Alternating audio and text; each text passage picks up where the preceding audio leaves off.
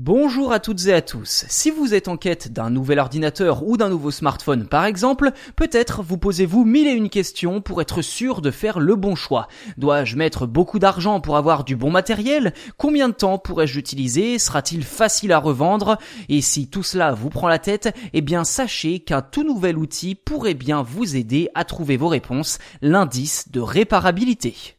En clair, il s'agit d'une note attribuée aux appareils électroniques commercialisés en France depuis le 1er janvier 2021. Objectif, donner aux consommateurs une meilleure idée de la longévité du produit acheté, qu'il s'agisse d'un smartphone, d'un PC portable, d'une télé, d'un lave-linge ou d'une tondeuse à gazon. D'ailleurs, rien de plus simple pour reconnaître le logo, il s'agit d'une clé à molette et d'une roue crantée.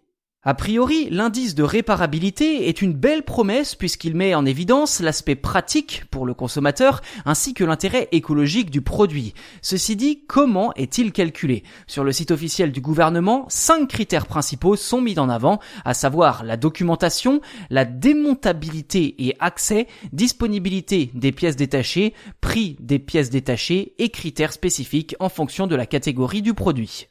Si cet outil est le bienvenu et ajoute une couche supplémentaire de transparence pour les consommateurs, il est clairement imparfait. Principal défaut, ce sont les marques qui s'auto-évaluent. Ce gros bémol s'explique par le fait que les autorités n'ont pas les ressources nécessaires pour tester l'ensemble des produits commercialisés en France et vérifier tous les critères. Ce sont donc les marques elles-mêmes qui intègrent cette évaluation dans leur processus de conception.